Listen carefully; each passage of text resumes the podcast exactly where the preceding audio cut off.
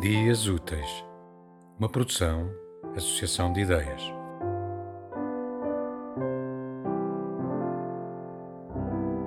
Delmore Schwartz, Baudelaire. Ao adormecer, e mesmo enquanto durmo, ouço vozes que pronunciam com toda a clareza frases inteiras, corriqueiras e triviais que nada têm a ver com os meus assuntos. Querida mãe, temos ainda tempo para sermos felizes? As minhas dívidas são imensas. A minha conta bancária está sob a alçada do tribunal. Nada sei, nada posso saber. Perdi a capacidade de realizar qualquer esforço.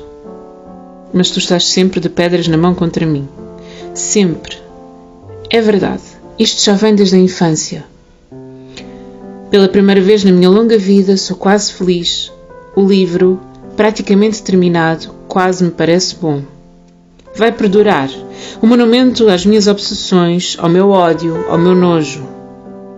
As dívidas e a inquietação persistem e enfraquecem-me.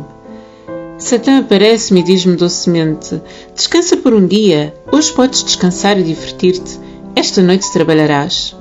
Quando a noite chega, a minha mente, aterrorizada pelos pagamentos em atraso, enfastiada de tristeza, paralisada de impotência, promete: amanhã, falo-ei amanhã, e amanhã a comédia de sempre será de novo representada com a mesma resolução, a mesma fraqueza. Estou farto desta vida em quartos almofadados. Estou farto de resfriados e enxaquecas. Conheço a minha estranha vida. Cada dia traz a sua dose de ira. Pouco sabes da vida de um poeta, querida mãe. Devo escrever poemas, a mais desgastante das ocupações. Estou triste esta manhã. Não me repreendas.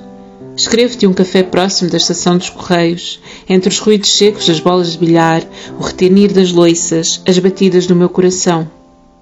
Encarregaram-me de escrever uma história da caricatura. Encarregaram-me de escrever uma história da escultura.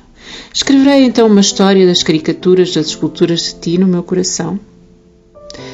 Ainda que isto signifique para ti uma infindável agonia, ainda que não possas crer que seja necessário e duvides que a soma seja adequada, peço-te, por favor, que me envies dinheiro suficiente para pelo menos três semanas.